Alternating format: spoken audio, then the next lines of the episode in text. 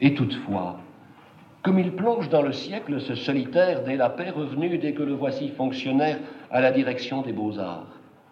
C'est le début d'une carrière qui ne manquera pas de susciter des envies et des critiques, et qui, sans doute, comme toute activité publique qu'il s'agit de créer de toutes pièces, comportera ses ombres et ses lumières.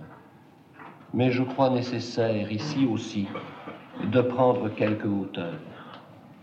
Les midis de la poésie, qu'il est de Sarah Huysmans à créer alors que personne ne voulait y croire, au prix et aux bourses pour écrivains qu'il se dépense à faire admettre, des si nombreux projets auxquels il collabore à la collection blanche qu'il suscite, de la représentation de nos lettres à l'étranger au prix belgo-canadien dont il est le parrain, il est évident que Roger Baudard aura contribué d'une manière essentielle à éveiller dès l'immédiate après-guerre l'attention des pouvoirs publics envers la littérature. Il aura arraché des aides très nombreuses, avec une discrétion dont on lui fera plus souvent grief qu'on lui en saura gré. Il aura, avec un sens indéniable de l'initiative et de l'invention, semé les germes de beaucoup d'actions ultérieures et de contacts féconds. Et dans un pays longtemps dépourvu d'attachés culturels, il aura assuré avec éclat une présence de nos lettres hors de nos frontières. L'épanouissement dont je parlais tout à l'heure, c'est aussi coup sur coup entre 1945 et 1950 la publication de trois textes déterminants et tout d'abord, la tapisserie de Pénélope, cette somptueuse élégie de la vérité. La difficulté d'être en sincérité et en totalité y suscite une question incessante. Une attente encore indéfinie s'y fait entendre. J'attends, mais qui pourra dire ce que j'attends Comme un homme arrêté sur un seuil invisible. Loin d'être statique, cependant, l'attente ici est provocation au mouvement. Ulysse, à peine revenu au foyer, sait que son destin est d'errer à la recherche de la véritable Ithaque au-delà de la mer. Il sait aussi que nul ne le suivra dans cette quête, ni ne le comprendra. D'où cette distance à l'abri de quoi il s'établit dans son secret. Vous ne comprenez pas les choses que je dis. Le deuxième texte est celui des propos sur la connaissance poétique. Roger Baudard y fait l'apologie de ce qu'il appelle la poésie pleine. Il entend par là une poésie dont l'objet est la connaissance du monde et de l'être, une poésie qui rend compte du mouvement intime du vivant, tandis que la poésie pure, prônée par Henri Brémond, lui paraît oblitérer la voix du témoin au profit d'un objet d'art désincarné. À l'évidence, et avec les risques qu'entraîne ce choix, c'est l'attitude éthique qui l'emporte ici sur le critère esthétique. Enfin, les dialogues européens, qui, plus qu'une œuvre de critique pure, constituent un vibrant essai lyrique. Je veux dire que Baudard, pour qui la littérature est la rencontre de deux âmes, et qui pratique une critique de communion, est moins intéressé ici aussi par les structures de l'œuvre et par le système de pensée des écrivains qu'il approche que par le fait de cheminer avec eux pour découvrir leur secret vital qui va à son tour nourrir sa propre recherche.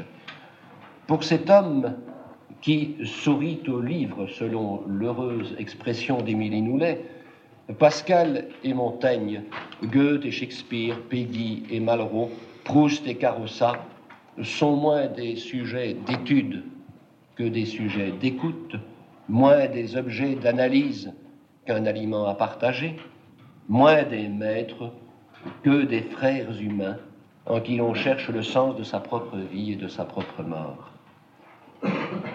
Et cependant, c'est au cours de cet harmonieux itinéraire qu'un texte, quand la mort saisit le vif, nous révèle ce qui bouillonne en même temps en lui lorsqu'il accepte, à la suggestion de Pierre Vigny, d'être un des premiers voyageurs d'après-guerre au Congo.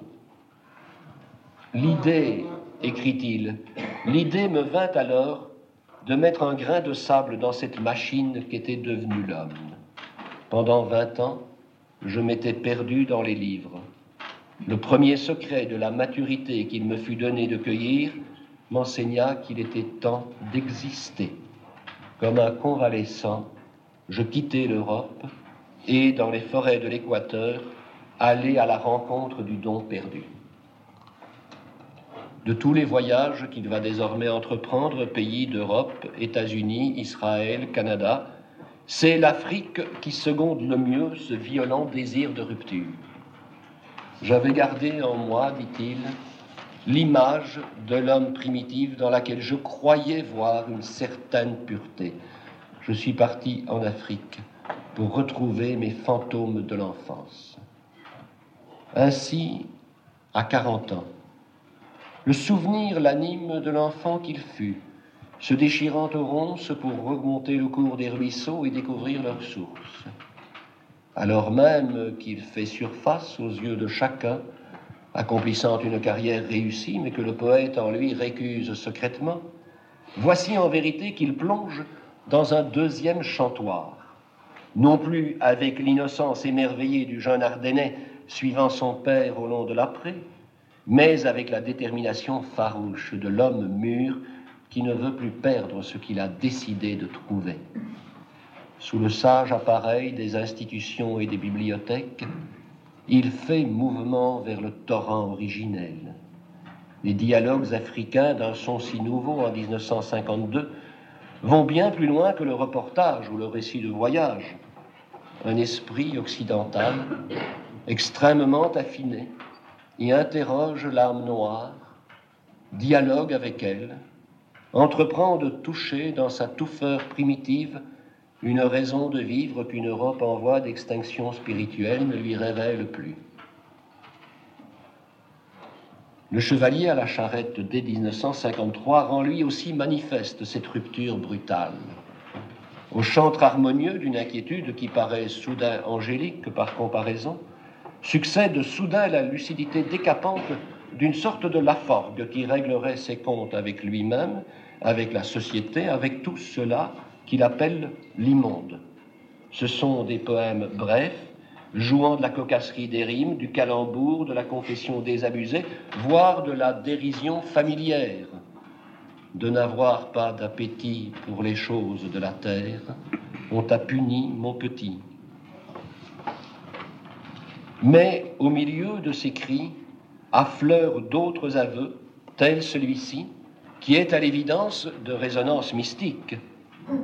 Pour qu'il croisse, il faut que tu diminues. Pour qu'il vienne, il faut que rien ne remue. Cinq ans plus tard, le nègre de Chicago élargit cette cassure, mais dans une forme très différente. 80 pages de distique écrits dans la fièvre, dont les couples roulent lentement, inexorablement les uns sur les autres, sans éviter ni la répétition, ni une certaine monotonie on dirait de la fin d'une marée reproduisant un dessin indéfiniment similaire et néanmoins différent. Marcel Thierry en définit lucidement le climat lorsqu'il écrit Cette longue litanie dit le catéchisme d'un sombre savoir. Sombre savoir du blanc, dont toute l'intelligence ne l'a rapproché ni du bonheur ni de la connaissance, sombre mais lustral savoir du noir, qui, dans l'enfer de l'immense cité, irradie aux yeux du poète une réponse primitive que nous avons perdue. Toi, le gardien des choses coutumières, tu es le noir qui porte la lumière, et moi le blanc, je suis le fossoyeur. Une fois encore, toute l'ambiguïté de son personnage afflue à travers l'évocation de ce signe du zodiaque, les poissons, sous lesquels il est né. Je suis toujours le poisson d'à côté. Et cette impossibilité de dire l'amour qu'il brûle cependant d'exprimer, et l'ironie à l'égard de soi-même. D'un paysan, il a l'anatomie, un sort pervers l'a fait d'académie. Enfin, ce cri révélateur d'une longue fatigue intérieure qui ne va plus que croître, je ne sais rien de plus long que la vie. Six à sept ans de silence absolu vont suivre la publication de cette confession où il ne se ménage guère. Pour un poète tel que celui-ci, à l'inspiration généreuse, à l'écriture abondante, sinon prolixe, le phénomène est surprenant. Je n'entreprendrai pas de dire de quelle épreuve naît alors la route du sel, puisque lui-même l'a décrite dans une précision de termes qui en authentifie la douloureuse sincérité. Voici ce qu'il écrit dans la préface à ce poème, dans l'avant-dire. À l'âge de 54 ans, l'auteur de La route du sel a cru, a vu ou cru voir que ce qu'il avait fait ou été n'était rien, une absence d'être. Voilà ce qui lui semblait être son existence. Il s'agit là littéralement d'une lente, d'une inexorable agonie. On croyait exister, on se sent disparaître. Mais la rencontre soudaine de ce vide, loin d'abattre Roger Godard, suscite en lui un miracle de résistance. Il poursuit, quelque chose en lui proteste. Le néant crie qu'il ne peut y avoir de néant. Sa chute, au lieu de l'entraîner dans le rien, l'invite à une vertigineuse descente dans les ténèbres de l'origine. Le long poème halluciné, insolite, qui a déjà suscité tant de commentaires, dont ceux de Madame Gilbert Tigris, de Pierre Zegers, d'André Guimbretière, décrit cette plongée forcenée. Nouveauté essentielle, celui qui s'est si généreusement raconté échappe pour la première fois au règne du pronom personnel.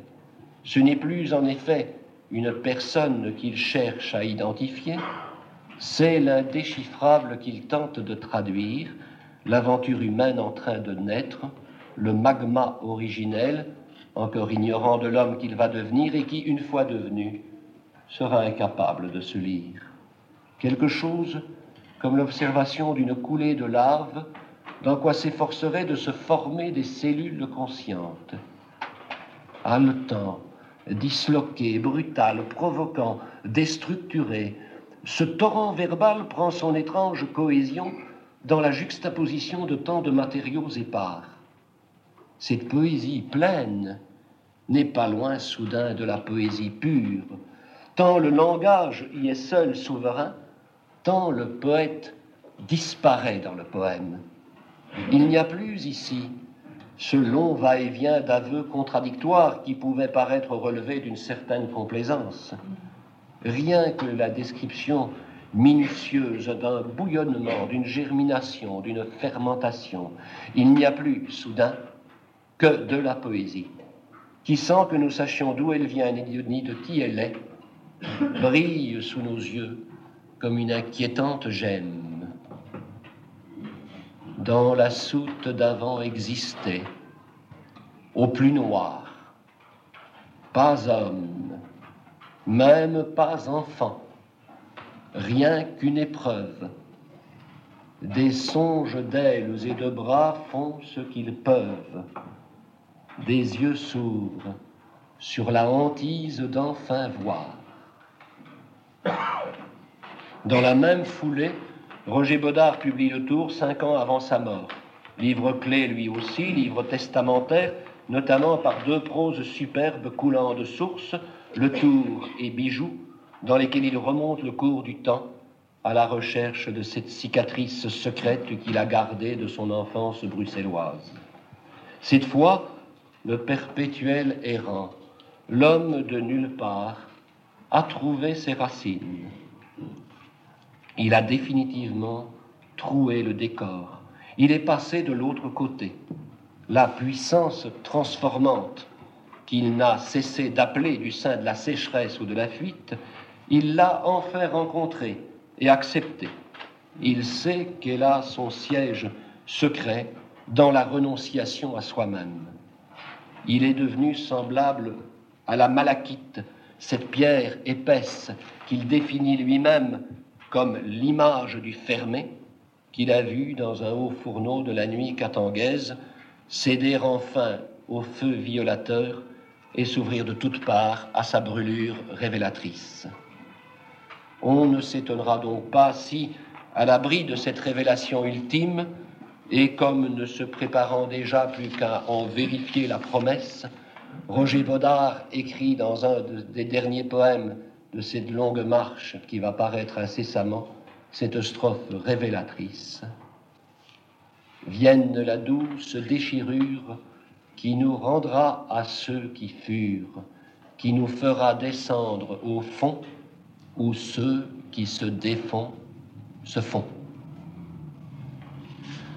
Mes chers confrères, je le sais, je n'ai pas dit assez l'humanité de Roger Baudard, la chaleur de son accueil, le sourire de cet homme qui disait que la seule hérésie est la tristesse, ni son amour passionné de la vie, ni son don permanent d'émerveillement devant une fleur ou devant cet oiseau familier qui heurtait du bec le toit du grenier où le poète travaillait, veillant sur sa demeure où se trouvait réuni tout ce qui lui était le plus cher au monde, sa femme, ses enfants. Ni ses boutades, ni son humour qui était très vif, ni cette bonté sur laquelle tous les témoignages s'accordent, ni cette manière qu'il avait de ne juger personne et d'écouter chacun, parce que, au-delà du brouillard des apparences, tout, même dans un inconnu, lui paraissait important.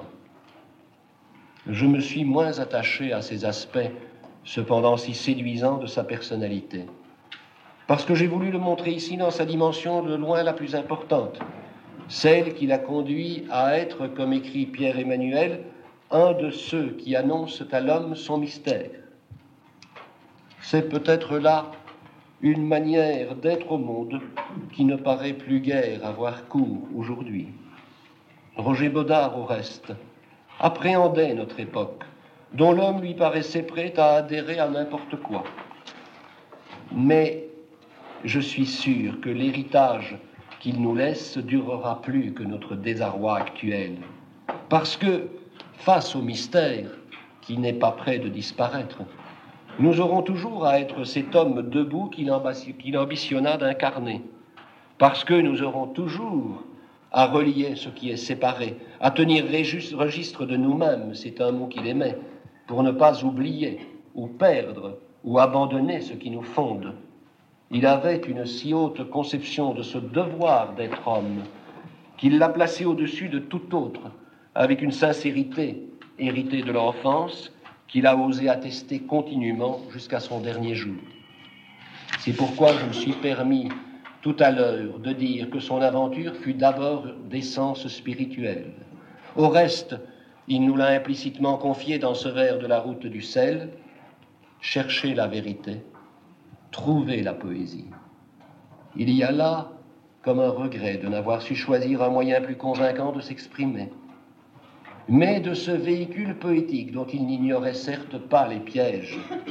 Il s'est servi avec une conviction si nue, avec une fougue si authentique, qu'elles emporteront l'adhésion de ses lecteurs futurs qui se reconnaîtront en lui.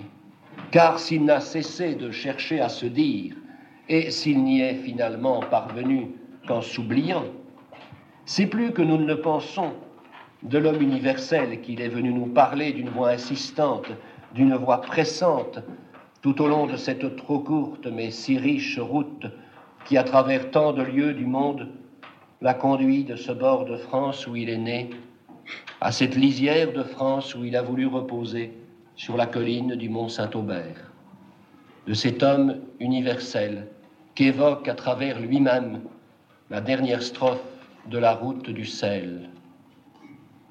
Comme est long comme est lourd ce métier de paraître, de finir comme un pain au fond du four banal, ce souci de remplir une forme, et puis d'être un peu de sang que boit la page d'un journal. De cette fragile et toujours récurrente condition humaine qu'il partagea si intimement, il aurait été non pas un témoin fortuit et dubitatif, mais un acteur à part entière, mais un personnage totalement engagé dans des mots qu'il n'écrivit jamais que pour les avoir vécus. C'est pourquoi, et je ne connais pas d'éloge plus haut d'une vie sincère, d'une œuvre libre, d'un destin de poète intégralement assumé. C'est pourquoi on dira de lui ce qu'il écrivit lui-même d'un de ces géants qu'il a si bien commenté, de Blaise Pascal, il a su veiller là où les autres dormaient.